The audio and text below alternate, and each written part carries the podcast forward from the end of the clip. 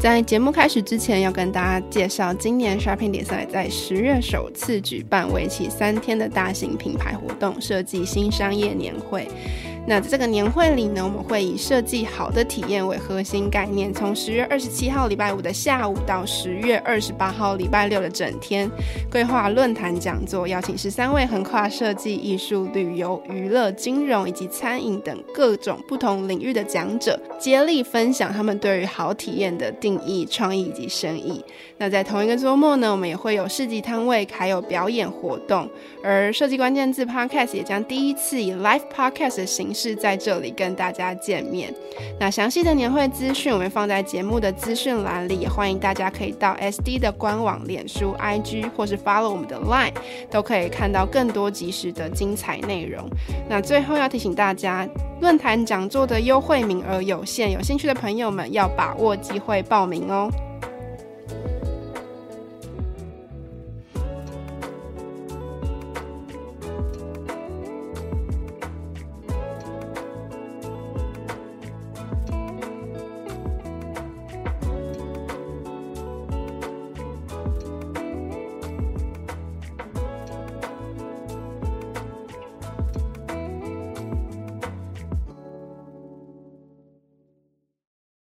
透过故事的这样的累积，听到这样的枪声，你的空间的连接是超级强的。嗯，对，这个也是阿宝导演他超强的一个地方。他用了一个多重的一个叙事的线，然后把一件事情很多的面向它连接在一起。所以你在看那支片子的时候，其实你会很忙。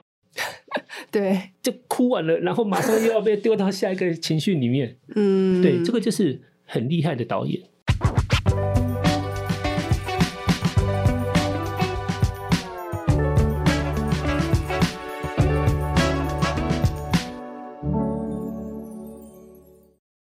在设计里看生活，在生活里找设计。Hello，各位设计关键字的听众朋友们，大家好，我是艺兴，欢迎大家收听设计新商业单元。在今年六日的时候，苹果推出了一款 MR 混合实境的头戴式装置 Vision Pro。很多人都说 Apple 这一款产品是 MR 混合实境可以真正落地到人类生活的一大进展。但因为苹果生态系里面很多的功能都可以直接在这个头戴式装置上面被实现，然后包含就是大家现在。很习惯使用的一些功能，比如说浏览网页啊、照片、影像、回复电子邮件或者使用 FaceTime 等等的这些大家习以为常的功能，都可以显现在这个穿戴式装置上面，有一个新的呈现跟使用的方式。当然，还有更多延伸的可能性。相信大家不止第一次听见，就是 VR、AR、MR 相关的议题。那这些技术在呃，可能游戏或是娱乐产业一直都是备受讨论的焦点。但是，为什么到目前为止，这类的娱乐体验好像都还没有真正融入到我们的生活当中呢。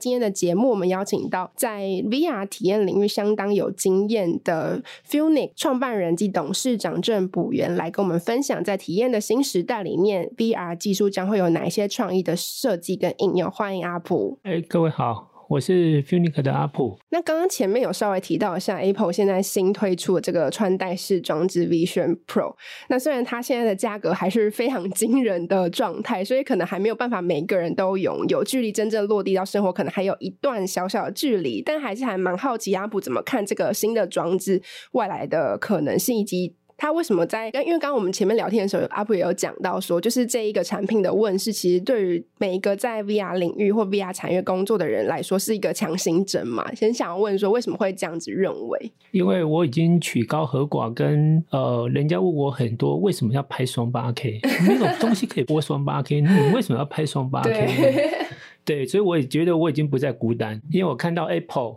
它的整个的未来的发展方向，它就是走高画质实拍。然后也是在讲双八 K 的这样子的，甚至里面的传输技术，嗯，啊，这个是让我们呃曲高和寡多年的 Funic 是非常非常的兴奋的，嗯，好，因为这个是我们一直在追求，刚刚主持人所提到的，怎么样子的内容，尤其是 VR，才是让消费者会抛弃现在在传统已经很习惯的观影模式，他为什么一定要需要 VR？VR 带到底可以带给他什么样子的新的 surprise 跟新的应用？他为什么需要？所以我们一直也在追求跟问自己，这样子的一个，嗯、所以这个我们在二零一六年，我们很早就已经定定的，就是高画质的这件事情，是我们看到可以把透过 VR 的装置把你带到故事里面，甚至我们现在在做球赛的直播，我们可以把你直接带到球场边享受。如果你在 NBA，你可能要花到一万美金的这样子的。在边线的 VIP 做的这样子的一个享享受的一个这样子的一个位置，对，所以高画质这件事情对我们来讲，其实是我认为是第一步，嗯，这个是真的能凸显，再一次的强调，把你带到故事里面，嗯，把你带到娱乐里面，而不是像传统，你只是一个很客观的在看。那当然，在我们看传统影片，我们也足以可以让我们哭，让我们笑。可是，在 VR 里面，它又会多了一个，就是甚至是。你会成为里面的角色，嗯，所以这个感同身受的沉浸感的这件事情，是我们很早就已经看到很迷人的一个地方。听刚听阿普的分享，我自己就想到，就是也很想跟听众朋友分享。我觉得有时候我们没有想到这些东西为什么会在我们生活当中变得重要，或者是为什么我们现在明明很有很多娱乐方式，我们却还要尝试那种呃 VR 的或是更高画质的体验，是因为我们还没有体验过。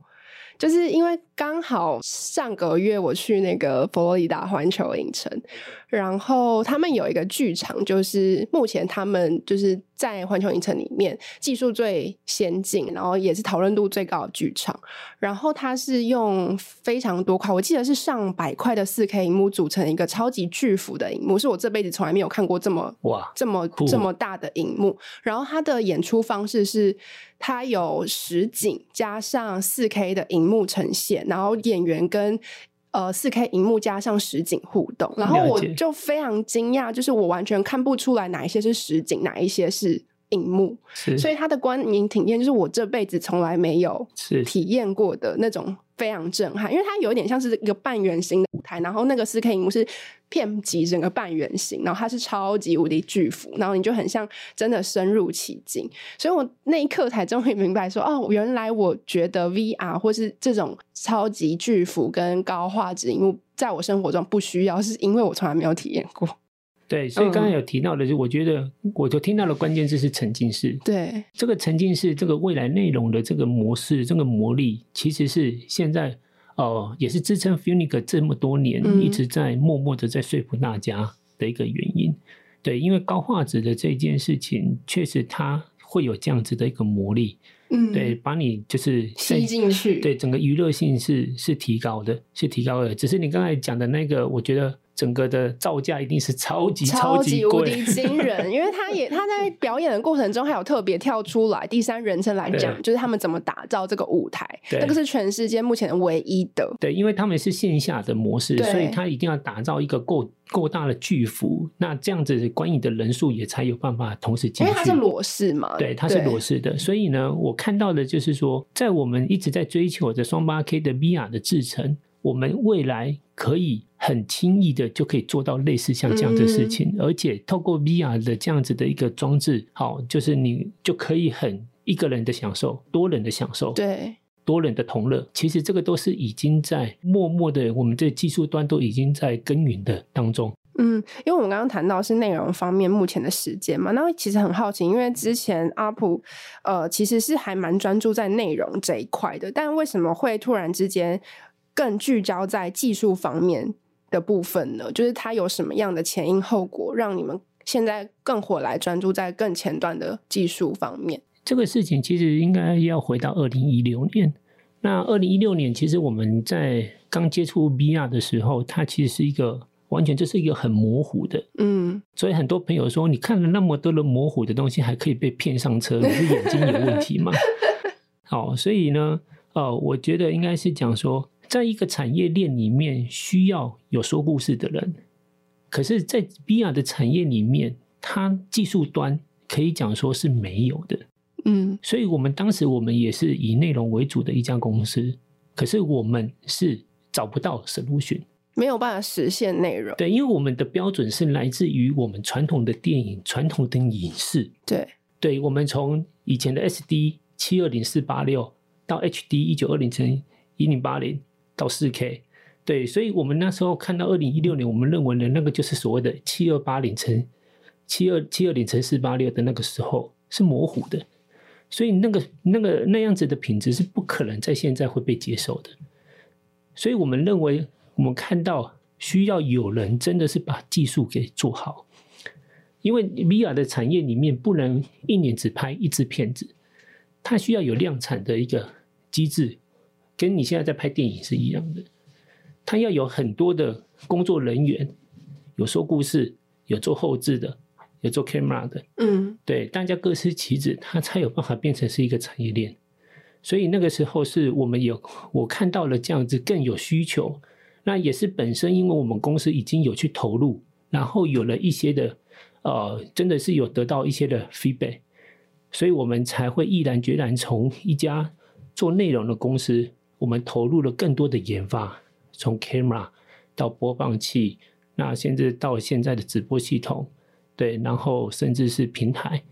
我们都刚才讲的这些东西，我技术我们都只做立体的规格，做双眼立体的，所以这个也是 Filmic 现在跟别人很不一样的地方。嗯，对，因为我们相信就是要把你带到故事里面，双眼立体是绝佳的一个最重要的方式。因为什么？因为它是模拟你的双眼所看到的世界。嗯。这水很深诶，就是从一个内容端转到技术端，所以超苦的啊，真的超苦的啊，而且没有人知道我们在干嘛，真的没有人知道你为什么要拍到双八 K。嗯，因为我们是在做一个很高标的制程，所以这个也让我们多年累积下来，其实一直一路累积下来也更有心得。嗯，也看到未来的趋势就是高解析度跑不掉，对，可是所有的屏越来越大。所以这也倒那倒推让我去思考，开始思考一件事情：是什么样的制程可以一次满足所有的屏？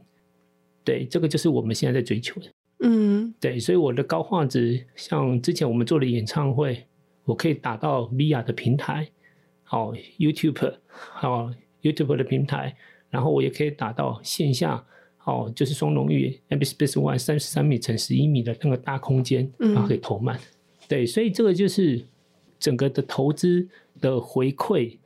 的能回收的这样子的可能性提高。嗯，对，这个就是我们在思考的一个很重要的一个，我认为是很重要的一个模式。之前阿伯在受访的时候，我看到你其实蛮常强调说，你觉得 VR 并不是要取代谁，而是提供另外一种跟世界互动的方式。某种程度上，它满足了人类高涨的这种体验的需求，包含就是刚刚我提到沉浸式体验的需求。阿普认为，为是什么样的原因让体验，尤其是更好的体验，在我们现代人的生活中越来越重要？除了大家口味越来越被养大之外，我认为 VR 它可能会有更多的在创作者的上面的，你要有先想好的一些的互动的一些方式，你可能要先想好，可是你有可能要先摆在旁边，嗯、然后让他自己来。观者自己来拿，而去跟他的经验连接在一起的时候，我觉得那整个的感受力是更强的。尤其是处理特定议题的时候，这件事情会变得更重要。我觉得，像之前呃前阵子我们站上读者也非常讨论度很高，是北师美术馆的那个无法离开的人的 VR 的影展嘛。那因为我觉得在 VR 的环境下，创作者更要注重各种不同的细节，因为可能戴上 VR 眼镜之后，大家看到的不再只是。这个一块荧幕的事情而已，而是你的 三百六十度都有可能在不同的时间上面有不同故事线发生，然后包含比如说处理白色恐怖这种议题，大家完全可能你可以稍微理解那个时代发生的事情，但是你当你没有在那个环境下的时候，你可能很难真的深入其境，但是。这样子的观影体验，就让你可以更加被触动嘛？就是你，所以你你是不是觉得你跟当时的那个事发的地点是超近的？对，你就对，所以我讲亲眼看到的感觉，这个东西就是我讲的，他把距离真的拉得非常近，对，把空间拿掉，你真的是近到当时的在观政治犯的东西，对，真的是你感受到他们被枪决的，其实就是在离你不远的地方，嗯，因为你都可以。透过故事的这样的累积，听到这样的枪声，你的空间的连接是超级强的。嗯，对，这个也是阿宝导演他超强的一个地方。他用了一个多重的一个叙事的线，然后把一件事情很多的面向它连接在一起。所以你在看那一支片子的时候，其实你会很忙。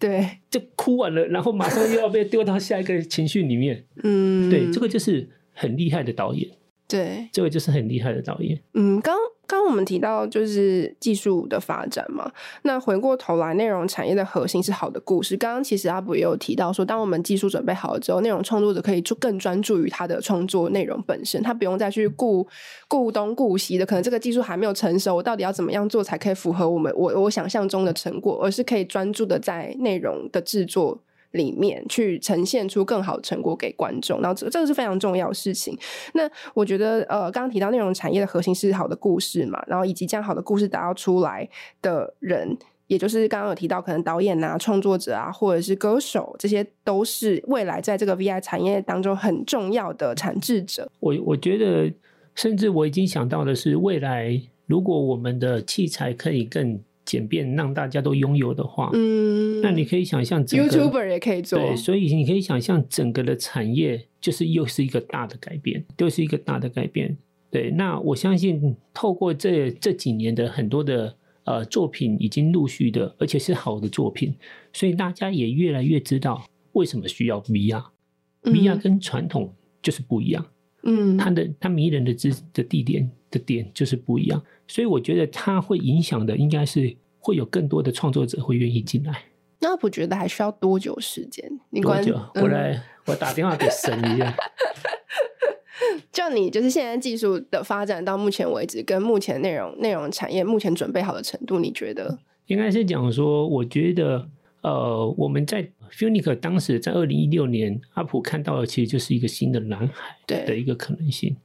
对，对，那我觉得。要在多久，它才会到普及的这一件事情上面？我觉得至少应该是要到一到两年。嗯，可是这个一到两年对我们来讲是很急迫的。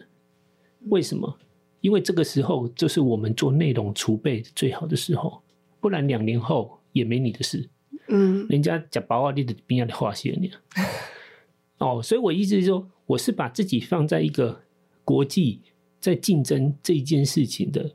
的逻辑在看这件事情，所以我们需要有更在台湾，我们已经有领先国际的很多的一些的作品跟技术。对，那现在的课题是我怎么跟国际开始做连接？我怎么样让已经有大厂出来跟 Funic 在讲相同的规格了？那这个太好了，所以我们要怎么样去扩大，让整个的北美，甚至是整个全世界大家。认同这个规格，然后大家全部的往前冲。其实我觉得是会很像当时的智慧型手机，三 G、四 G 就瞬间就转过去了，嗯，而且就会很无痕的就转过去了。所以我觉得，我真的觉得是已经快到那个点上面。对，可是接下来的，如果我们是一个呃内容的一个创作者，我也认为是现在是我们一个很好很好的一个机会。嗯。当然很常说台湾的影视娱乐产业啊，赢赢不过好莱坞。那在 VR 这个领域，就阿普你现在的观察，它会是一个新的竞争的状态吗？还是说它还是承接了过去可能影视产业或者娱乐产业它的一个嗯先决的条件？我觉得就是现在在传统影视的这些的大头，包含我自己在接触的，好比像像 Discovery，我们也刚刚今年也刚他们跟他们合作去非洲。拍的三集啊，十五分钟，现在正在做，即将也要出来了。所以我们看到的是，其实是在传统的大头们，其实就是真的都看到，他们也一直在找怎么样可以好好的做这一件事情的方式跟方向。对，因为大家都很害怕投资错误。为什么？因为这几年在 VR 里面，从二零一六年，因为就是大家做错规格了，嗯，所以让那一票的投资人其实是铩羽而归的。赔了非常多，对，所以常常也很多人，我你从二零一六年撑到现在还不错哦。我说没有没有，很苦很苦，真的很苦。嗯，因为经历过各种大起大落，所以已经也看习惯了，就是从二零一六年大起，然后大落，二零一八没有人要，然后到五 G 又被拉起来，然后又到今年年初整个的 Beta Pico 的状况，对，然后又到 Apple 就进来，所以对我们来讲已经很习以为常，就是外面在起起伏的这一件事情。回到来讲，就是相信自己的眼光，对，相信自己的眼光。我们甚至也听过了，就像阿宝导演在去年得奖的时候也也讲到，就是很多人认为实拍的三六零 VR 是没有未来的，对。可是阿宝导演在去年的威尼斯就抱回了最佳沉浸式的大奖。Apple 他们现在也在讲这样子的一个规格，对。所以我们还是一直是坚持自己的眼光跟自己的去累积自己的一些的优势，所以在现在我们才会有一点点领先别人的一个一些的地方。嗯，对，所以现在对我来讲，应该回到刚刚的题目上面，应该是如何在赶快的去扩展到国际上面，然后让更多的创作者可以大家可以连接起来，去做更多的内容。那目前在 VR 领域缺乏内容的主要原因，是因为它的可能不好做啊，太贵啊。对不对？嗯、现在你要做一个传统影视，你手机拿起来你就可以拍了。对，现在很多人讲说 要拍 VR 一定要找阿普，然后对，然后他们很贵，开玩笑。对，可是我意思都开玩笑，真的开玩笑。嗯、我意思说 iPhone 都可以拍电影。对，因为真的，它尤其是要拍我们，又是我们讲的立体的规格这这一件事情，确实又更不容易。对，因为很简单，就是刚刚我秀给你看的 Mono，它只是单眼，那我们做双眼的，我们还要把它拼起来。然后产生左右的立体市场，人家修一同样的一格，我们是两格，嗯，对，所以我们的整个的 cost 是非常非常的高的，嗯，对，所以现在的 VR 的制作不容易的这一件事情，确实是一个很大很大的一个阻碍，嗯，然后成本也很高，造价也很高，对，所以呢，在这里面我们也开始在摸索很多的，比如说像直播的内容，哦，因为像直播赛事，它可能。一场下来就两个小时、三个小时，对，像我们现在也很想要跟，比如说网红直播带货来合作，因为直播就很快，对，对对，就是马上就是就是产出的内容的量也够够大，够大，累积够快，哦，对，所以这个也是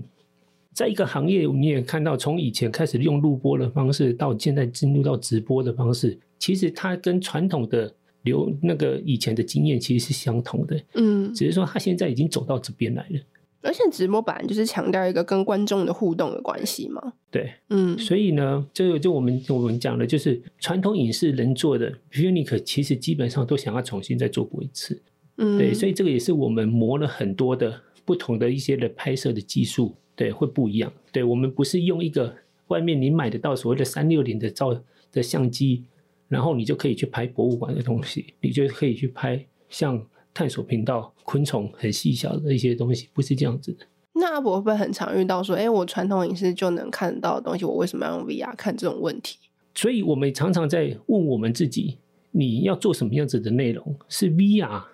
对，所以不是所有的内容你都需要马上做 VR，对，做 VR，或是马上在，就是在选择上面，它会被你排在最前面的。嗯，哦，就像我拍昆虫，我会标榜我可以把昆虫拍到四十倍到一百倍放大，为什么？你用传统的你来看没有错，你可以看到，你可以论得很大。可是我们看到的是那个细节是整个都是你所谓看到的是立体的这样子的，会超出你现在的观影的模式的。嗯，对，会超过你双眼的这样子的一个极限的。嗯，对，所以你刚才提的那一点就是说，我们在做每一个决定的时候，通常我们都会找到，我们如果要拍这样子的东西，那为什么一定要 VR？嗯。那当然也不是所有每一条片子我们都可以找到这样子的理由。有时候要为了要养公司，还是得要拍，很现实的。对，不要想太多这样子。这七年就是这样走过来。对对对，可是我们像现在我们，比如说像我们自己在讲的，我们公司自己的探索频道昆虫哦，有这样子的一些的特性。那接下来我们也会开始拍水下的东西，哦，珊瑚礁啊。哦，这些的水下的生物，对，其实它都会是刚才提到的，就是有别于现在传统，它可以更迷人的一些的地方。刚刚提到运动化赛事，其实也是，比如说看棒球比赛好了，我就可以站在一个主审视角来看棒球，这样。对，对嗯。那如果讲主审视角的话，当然就是说，现在其实棒球也有主审视角，嗯，很棒。对，可是如果换成是 VR 的镜头被放在主审上面，它会让你感受到的是，你变成那个主审本人，对，或者是你真的是更接近在。本垒板后面的这样子的一个感受力，对，所以这个是 VR 的一个再次强调的 VR 的一些的核心。好，那让好球带就没有神秘的空间了，对，所以 大家都可以去检视。所以我们也在发展，就是说，在像运动赛事，我们也在发展，就是说，还有很多的，比如说我们会用 AI 来侦测现在现场跑动人的轨迹，嗯，对，投篮的高度，甚至他投篮出去，我们会有那个线条出来。就很就很运就及及时的那个资讯的收集跟及时的图像化的这件事情，去让整个未来的运动赛事是变得更迷人好玩，在观影上面更不一样。嗯，对，所以我们现在其实，在运动科技上面，其实也走到了像这样子的一些的研发的一些不同的阶段，再结合不同的伙伴。嗯，刚刚有提到就是现在内容还不足、缺乏的情情况。有很多种复合式的原因嘛，包含可能也许呃价钱太昂贵啊，或者是技术还没有普及，或者是创作者还不够多。然后我们就想到说，哎，之前好像有看到有人在讨论说，面对可能去年年底开始 AI 生成式工具的发达，未来在 VR 内容制作上是不是会有机会透过这样子的方式，有机会快速的发展或是量产呢？我觉得。他如果要真的要走到像我们现在，我们自己也用了很多 AI 的的图像的生成的一个工具。对对，那目前比较在比较多是在我们有助于在我们提案的阶段。嗯，好，提案的阶段，好，所以在提案的阶段，我认为它能快速的把一些的想法聚焦，然后落实出来，落实出来，我觉得这是一个很棒的。对，只是说你要去打造成一个，当然现在也有很多人要做到三六零的这样子的一个方式，所以我很乐见其成，是说这个科技它可以透过未来的算力，好更及时的去算出来这样子的，让很多的，就是比较是像呃背景场景的这一种，对我们就是不想要花太多功夫在这上面的，它很容易就被创造出来。嗯嗯嗯。对，因为我们是直立在最就是整个的高阶的的实拍的影像的这一块，所以在虚虚拟场景对实和虚的结合上面呢，我们希望它，当然我们也看到它发展的未来的这些的可能性，嗯，是有的，是有的，所以也很担心很多人会因此没有了这样子的没有办法做低阶的事情，嗯，对，所以我们也看到未来只有高阶的这一块这个区块的人不容易被取代。嗯，或者是他很有个人风格化的这一块是不容易被取代。嗯，对。呃，设计艺术跟内容工作者啊，面对我们刚刚提到那么多下一个时代的娱乐产业，包含 VR 娱乐的兴起，阿普，你看到其中会有什么样的机会？对于创作者而言，我觉得就是一个新的机会，多呃提早人家几年进到这一个领域里面来，所以也促使了就是我们拍的许多的片子。我们也入围了大大小小的不同的一些的影展，对，然后有一些的新的一些的可能性，一个新的模式的新的机会，我觉得都是在这里面可以已经已经是被创造出来的，嗯嗯，已经是被创造出来的，只是说现在可能还没有到各位的手上，所以我认为这就是机会，对。对，因为它还没有普及之前就是机会，当它普及了以后，其实就是大家都已经一个萝卜一个坑，大家都站好位置了，嗯。对，所以就是看你要不要冒险。很多听众可能不一定了解，就是背后的技术的困难度在哪里。可不可以请阿普稍微跟我们介绍一下，就是目前公司呃专注的领域是什么，然后以及为什么这个技术那么困难，以及在国际上为什么呃 Funit 可以站在一个呃领先的位置？OK，嗯，哦，就我们刚才提到的，就是当。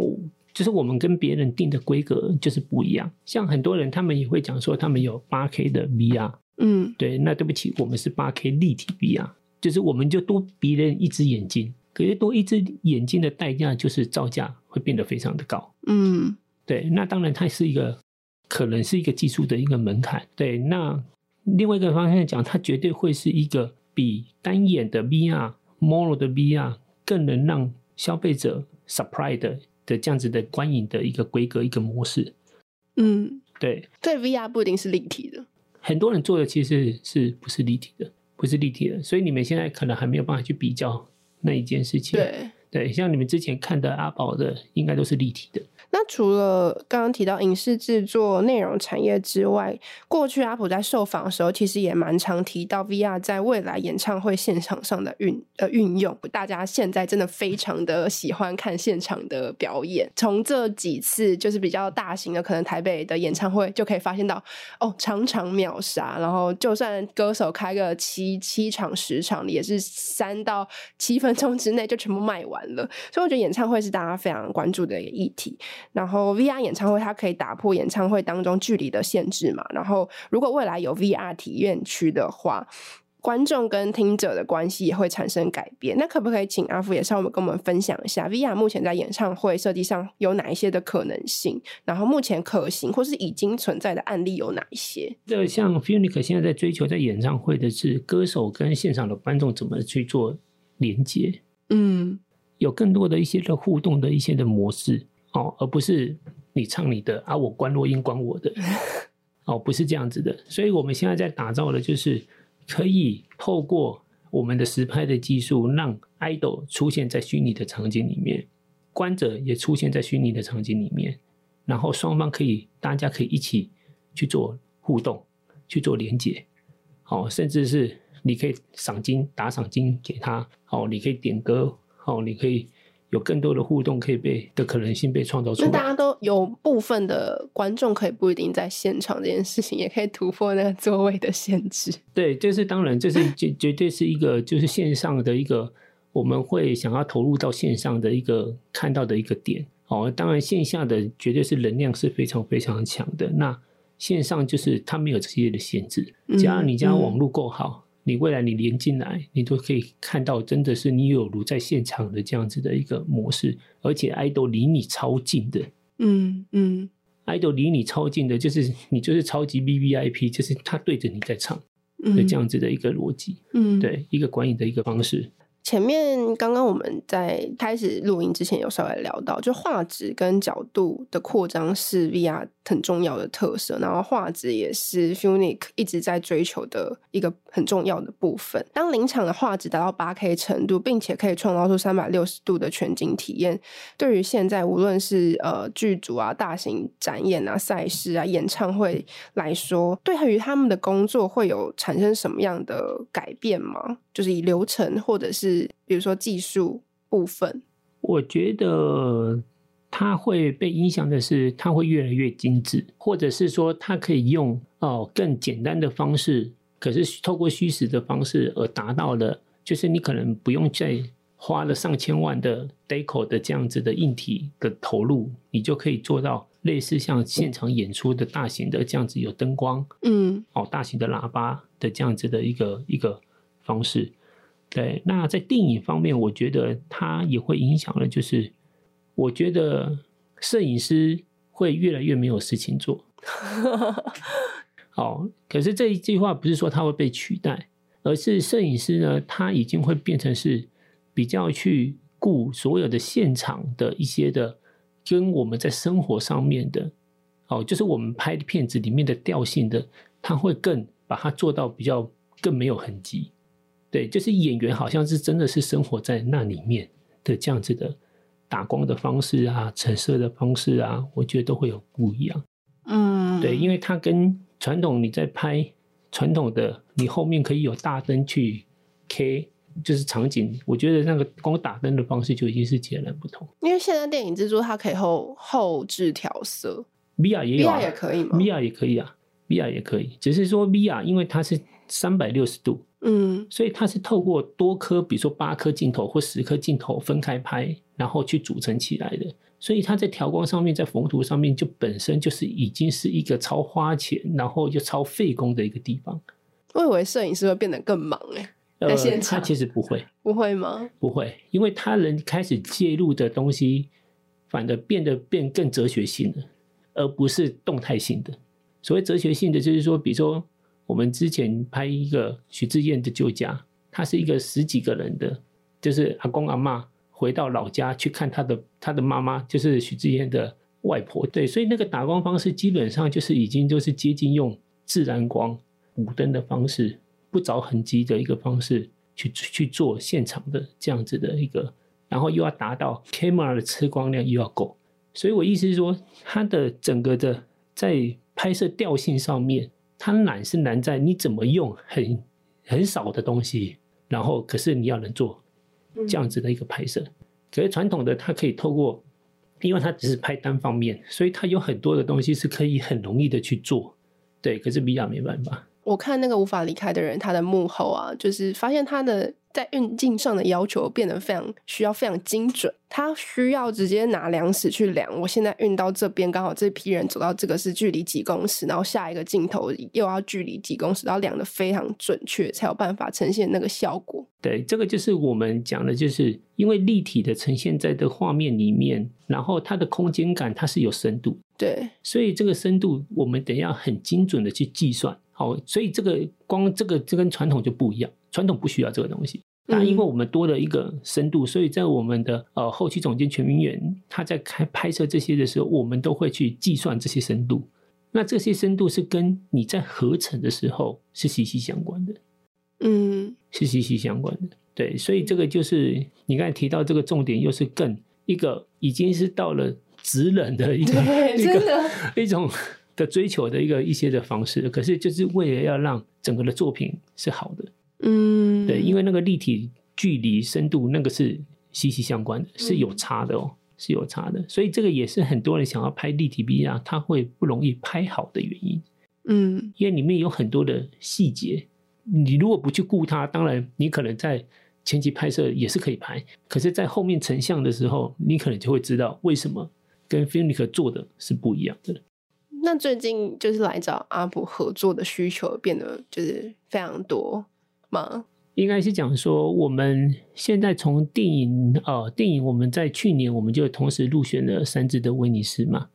无法离开陈心怡导演，他呢无法离开拿的陈曦的最佳的沉浸式大奖。对，然后我们另外一个动画红尾巴哦，就是王登玉他也拿的安喜的的一个一个沉浸式的一个一个奖项一个首奖。现在 Funic 当然电影我们持续的在追求，可是我们也希望是说我们。可以有更多的国际的一些连接的方式，对，所以我目前呢，在这一块呢，我是比较多的心力在培养，就是外面的可能性。嗯，那另外一块是刚才提到的直播，哦，赛事的直播、演唱会的直播的解决方案，甚至是网红直播、吃播这些的，都是我们现在呃持续的在追求未来可以更有效益的嗯商业模式出来。哦，因为电影频道跟运动赛事频道跟探索频道，其实它是截然不同的赚钱的一个方式模式，都不一样。嗯嗯嗯。那除了呃面对消费者的娱乐产业啊，因为刚刚前面阿普也有提到说，其实你们也有跟企业品牌有广告片的合作嘛。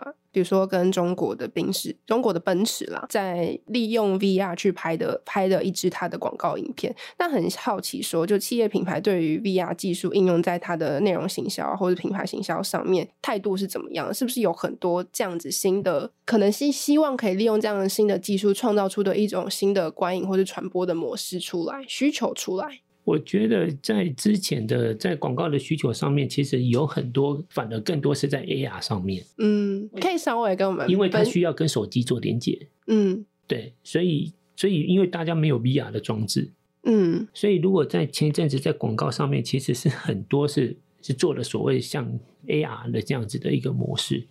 对，嗯、那 VR 就刚才讲的，它是追求比较高画质的这件事情。那随着整个的呃，比如说像元宇宙的这样子的概念，已经已经大家都比较熟悉了，对。那只是说它现在可能还没有被做好，所以它里面其实它会产生很多新的广告模式出来，对。所以它并不会是说未来只是说一定是说，比如说像传统拍一支传统的广告影片，或是 VR 的广告影片，它未来里面有很多不同的呃，你可以去做自己的店铺、商家什么的都可以。就我很好奇，现在在尝试 VR 广告影片的企业，他们的播放的场景是什么？大家还没有这么普及的拥有穿戴式装置的情况下，这个也就是我们现在在酝酿的下一个的新模式。对，因为现在的头显还没有普及嘛，可是这个有时候就是鸡生蛋，那生鸡鸡生蛋，所以呢，现在我们需要先把这些的方寻都弄好。对，那普及头显的这一件事情，比如说大家都想要又轻。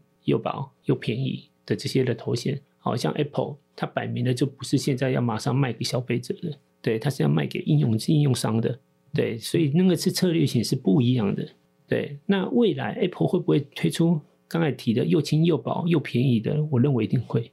我一定一定会。那也不会是只有它在做，还有很多像我们还有结合其他的伙伴也在做相同的类似的事情，对。所以更重要的是说，我们看到总结就是。技术头显的技术不是问题了，现在可能我们的重点反而是在打造应用上面，因为没有应用，消费者他摸不到，他就不会去买这个头显。如果买了个，然后结果里面只有一个 APP，对，或者只有几支影片，对对，就像我们现在在传统的 OTT 上面，你同时拥有 Netflix 吧？有。迪士尼吧？有。对啊，你都拥有好几个不同的平台，因为他们都有不同的差异性在。对啊，那 VR 也会是这样子。所以 OTT 平台也会进军 VR 的 streaming 吗？那肯定的，肯定的。对啊，Apple Apple 它也有 Apple TV 啊，它未来，而且它更重要的是，它还是手机商哦，它还是手机商哦，所以 Apple 的加入，它的可能性是非常非常的多的。就阿普你个人而言呢、啊，体验生活中扮演的角色是什么？因为刚刚提到，就是作为作为董事长嘛，看这个产业的发展啊，然后以及观察整个娱乐产业跟内容制作上的部分。那你作为一个观影者，或者你作为一个消费者，你会期待拥有什么样的体验，或是你认为体验在你生活中的重要性是什么？哦，在我这边呢，我会偏比较技术端多一点点。哦，因为我们现在都是。因为拥有一些的技术的能力，所以呢，我们都会想要把它用在，就是刚才你所提到的，怎么样可以创造出更不一样的一个内容的一个模式。好，比如说刚才我们开始之前，我给你看了，就是我们接下来也趁机做广告，在礼拜五，我们即将有一个作品跟何小梅老师，然后我们在中山堂，我们会有一个就是吉祥林的一个作品推出，那他就是在探讨一个舞者，对，在探讨生与死的这样子的一个。一个哲学性的一个问题。那我们透过技术，我们把一个舞者数字化，你可以看到未来你的观影模式像一只蚂蚁一样，你是在它的每一寸的肌肤这样子在游走，所以你可以看到非常非常的细。对，所以这样子的一个观影模式跟探讨生与死的这样哲学的议题，其实它也就颠覆了一些我们刚才也提到的，就是从传统然后怎么样更深入到更近距离的去探讨一些的。事情，对，所以我们一直在观察的，反而会是我们拥有什么样的技术，可以再做出什么样子的东西来。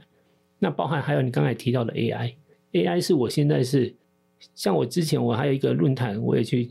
就是说我为了一个论坛，我晚上看到凌晨五点，因为我那时候我还觉得我们是不是快被取代了，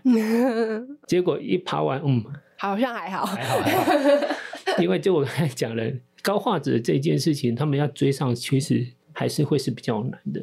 对，它会在低阶的这边一定优先的。可是我们看到的是 AI，它可以整合的面向又是更多的不同的可能性，而且它会创造出来的一个世界又会是更不一样。现在好像对于创作者来说，不论是刚刚提到的艺术啊、电影啊、呃、电视剧啊、舞台剧、舞蹈，甚至是运动赛事，它面临到这样子新的载体跟新的呈现方式，它又可以有一个。去思考这一些模式的艺术啊，内容有什么样新的展演的方式，是我们过去从来没有想到过的。就比如说，像我们过去可能就没有办法透过围观的视角去看昆虫、动物，甚至人体。所以你刚才提到，其实是在我的思考的逻辑里面，应该是比较像是世界观，就是你要创造出什么样子的世界观来。对，每一个频道，每一个可能性都不一样。对，嗯、那 VR。元宇宙这些的现在这些新的技术 AI，它确实是可以把我们带到一个跟我们现在在现实生活里面的世界观是截然不同的，更分析、更好玩、更无所不能。那阿布，你近期体验到最让你感到惊奇的体验是什么？那我一定要打广告啊！就是陈欣宇的无法离开的人，何小梅老师的《吉祥林》啊，无法离开的人，他现在还在哪边播啊？接下来他们应该会有更多，那个导演应该会，他们会有更多的一些不同的计划会陆续推出。那我也知道他还有一些新的作品也已经在筹备。VR 电影的播映的的场域，它有什么？现在就高雄，其实现在就是有二零一八年高雄电影节投资的，在博尔特区的那个三十个人的位置，就是 VR 体感剧院。对，那台北一直其实都没有一个像这样子的一个观影的一个模式。那这个真的是，这是涉及到超级多的基础建设要重新。所以我们现在其实我们 Funic 也跟很多的电影院开始在做合作的可能性。嗯，对，所以这个未来的场域的其实的多元性，其实很多地方是 VR 都可以进去的。嗯，那今天非常谢谢阿布来到我们节目，因为我昨天才刚看完那个奥本海默，让我就突然觉得说，诶，那 VR。即将会对这个世界创造改变，就好像是我们的观影体验会进入到一个量子力学的时代，我们可以用全然不同的世界观去认识这个世界，然后体验这一些我们可能原本习以为常的内容。那今天的节目就到这里，最后还是要再次邀请大家，如果听众朋友对于设计新商业的议题还有任何的好奇，或是你有希望听到我们专访哪一位你很感兴趣的对象，都欢迎留言让我们知道，并留下五星好评。以及如果对于设计新商业还有更更多的好奇，也欢迎持续锁定设计关键字 Podcast，或者到 SD 的脸书 IG。那设计关键字，我们就下次见喽，拜。拜。